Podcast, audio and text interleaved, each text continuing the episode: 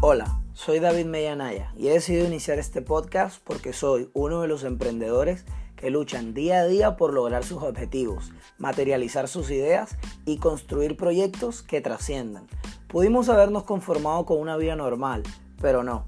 Decidimos elegir batallas con la convicción de que triunfar es parte de nuestro destino y estamos dispuestos a luchar sin importar cuántos golpes nos dé la vida. Las críticas, las presiones o los señalamientos de la sociedad no nos importan porque sabemos quiénes somos y mientras podamos levantarnos significa que no hemos sido derrotados ya que la oportunidad de alcanzar la victoria no es una meta imposible para nosotros. Bienvenidos a Batallas de un Emprendedor.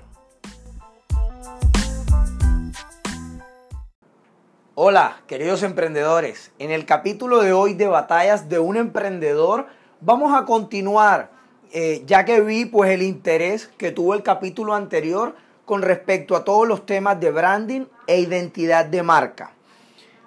Hay algo que había mencionado en el capítulo anterior, quiero continuar desde ese punto, que es todo lo relacionado con el tema de los valores. La sociedad hoy en día se mueve por valores. Cuando una persona escoge un partido político, lo hace porque se representa con los pensamientos, criterios, ideales y valores de ese candidato o de ese grupo en específico. También cuando una persona decide moverse de una iglesia o de una religión a otra, lo hace también porque tiene en consideración los valores, ideales o principios de estas, eh, de estas congregaciones o de estas vertientes distintas.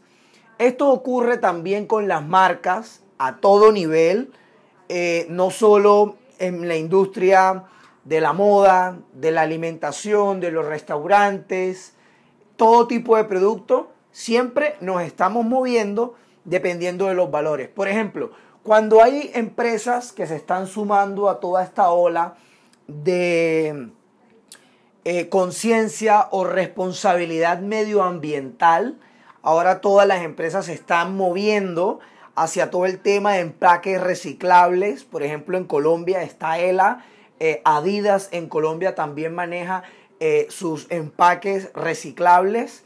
Eh, de pronto la industria de la moda, para los que no sabían, es una de las industrias que más contaminación genera en el mundo. Es la industria número dos después de la petrolera.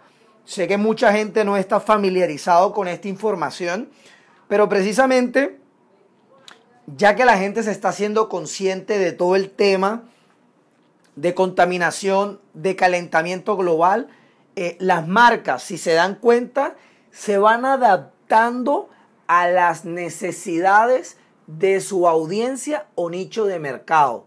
Por eso es tan importante el tema de haber creado una comunidad, de conocer a tu comunidad y tener súper claro quién es el tipo de persona que te está comprando.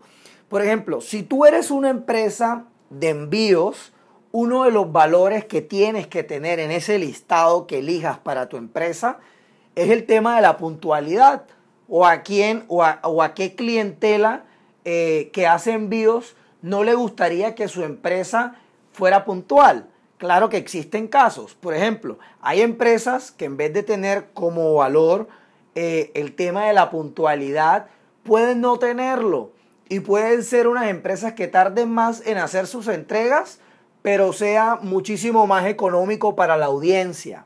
Entonces siempre al momento de crear los valores de tu marca, obviamente ahí algunos los vas a escoger porque son los criterios con los que tú quieres que opere este negocio, proyecto que tú has creado, pero debes complementarlo de manera casi que obligatoria con lo que tu audiencia, nicho de mercado, quiere, se identifica y esto para tenerlo bien claro tienes que tener eh, certeza de quiénes son.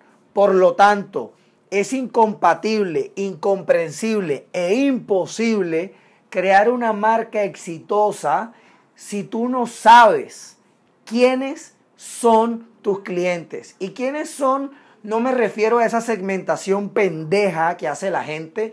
No, a mí me compra gente de 17 a 35 años eh, en no sé qué, no sé qué parte, hombres y mujeres como lo hace Instagram. Pues no.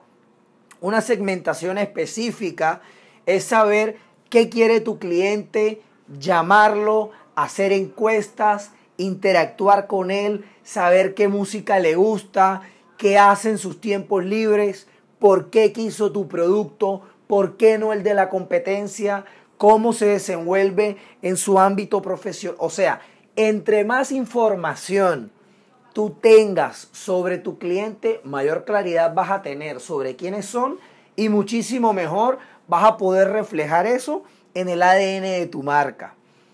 Otra información importante aparte de los valores, ahí seguimos con la estructuración de branding, es cuál es la identidad de tu marca.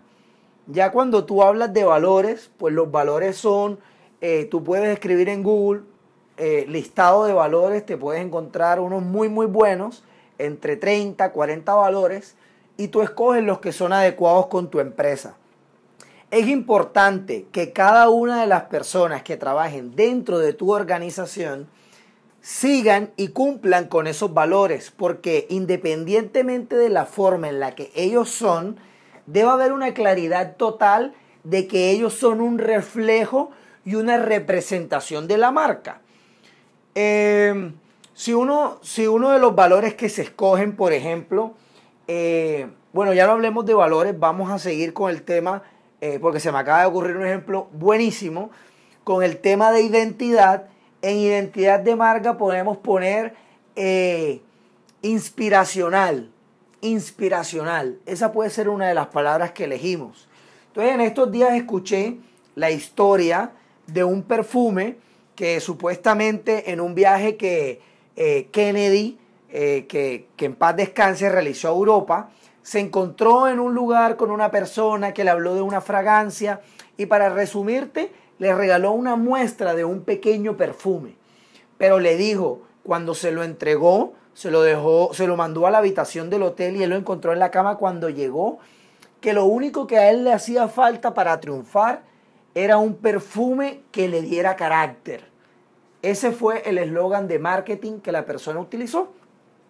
Y Kennedy regresó a los Estados Unidos, utilizó este perfume y luego de que se dio cuenta que a todo el mundo le gustaba, a todo el mundo lo elogiaba, precisamente pidió ocho botellas más, siete para él y una para un amigo que se lo encargó.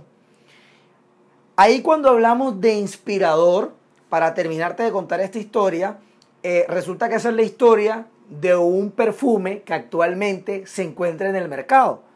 O sea, la historia seguramente es verdad, de pronto es mentira, no lo sé, lo desconozco, pero esa es la historia, el storytelling que usa una marca hoy en día en el mercado. Que si compras ese perfume y lo utilizas, es el perfume que te va a dar ese ADN, ese carácter que le hacía falta a John F. Kennedy, que era un gran líder y un hombre de poder, eh, que hasta pudo haber llegado a cambiar la historia de Estados Unidos. Pero bueno, la historia es, eh, el tema aquí es cuando hablamos de eh, inspirador, eh, la palabra que escogí es que esta historia se la cuenta un vendedor del perfume a un potencial cliente. El cliente termina comprando el perfume porque tanto el vendedor es inspirador por la forma en que lo cuenta, porque la historia es inspiradora y por ende él se identifica por eso hablamos de identidad y toma la decisión inconsciente o consciente tal vez de comprar ese perfume. O sea que cuando hablamos de identidad de marca, hay que escoger unas palabras que cuando tú veas ese logo de tu empresa o esa tipografía y ese nombre de tu empresa, transmita las palabras que tú vas a escribir allí.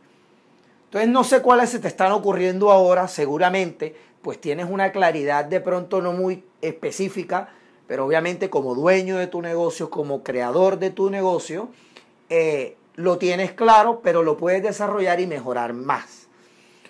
Luego de identidad, escúchalo bien, identidad es lo que me transmite la marca. En el tema de Adidas, te hablé de ascenso, en el tema de Nike, te hablé de esfuerzo, de entrega, de rapidez, pero cuando hablamos de personalidad de marca, que es el siguiente ítem, es uno no ajeno a identidad, pero es totalmente diferente. Identidad es lo que te transmite cuando contrates y tengas tu primera tienda de tu negocio o si ya lo tienes y vas a hacer una remodelación, que cuando la gente entre a tu marca, empresa, el ambiente, la decoración le transmita esa identidad.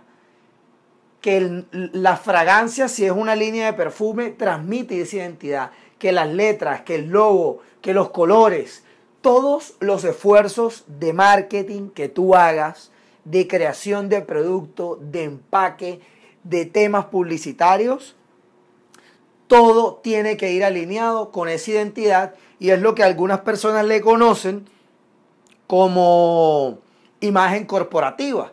Pero en realidad eh, tú puedes tener una imagen corporativa que transmita cosas totalmente erróneas o contrarias a las que en realidad tu empresa o marca quiere transmitir. Cuando hablamos de personalidad nos referimos a cuál es la esencia de esa marca. Por ejemplo, yo puedo tener una marca que sea auténtica, sea original, sea esto, sea lo otro, pero la personalidad es cómo esta marca se comunica. Hay marcas que son, por ejemplo, eh, si escogemos una multinacional o escogemos eh, eh, el, el gobierno, la cuenta oficial del presidente de tu país, por ejemplo, que la personalidad de esa marca va a ser seria, la forma de hablar va a ser muy profesional, la de un noticiero también.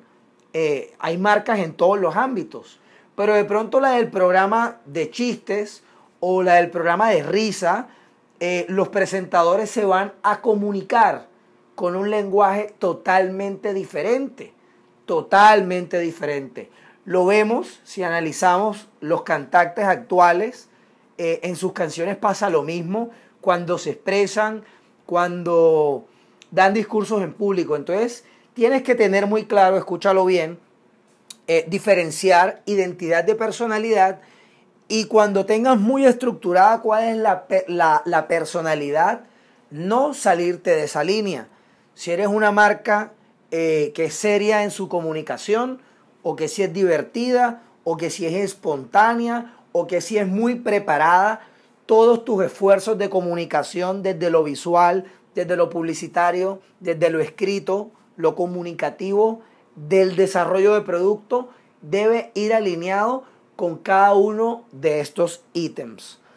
Hasta allí creo que con esta información puedes crear una marca sólida. Si ya hoy tienes tus empresas, tus negocios, tus marcas, puedes seriamente pensar en un tema de rebranding eh, que créeme que en el mediano y largo plazo te va a traer resultados muy positivos, muy positivos. La gente cuando compra un carro, el 90% de la gente no tiene ni idea de mecánica, no tiene ni idea, sabe lo básico. Es como cuando la gente compra un computador eh, que el procesador, que la tarjeta de video, todo el mundo se sabe lo mismo. El disco duro tiene mil gigas. Eh, no, hay gente que no sabe qué es una tarjeta de video. Eh, tiene procesador Intel i7, no sé qué.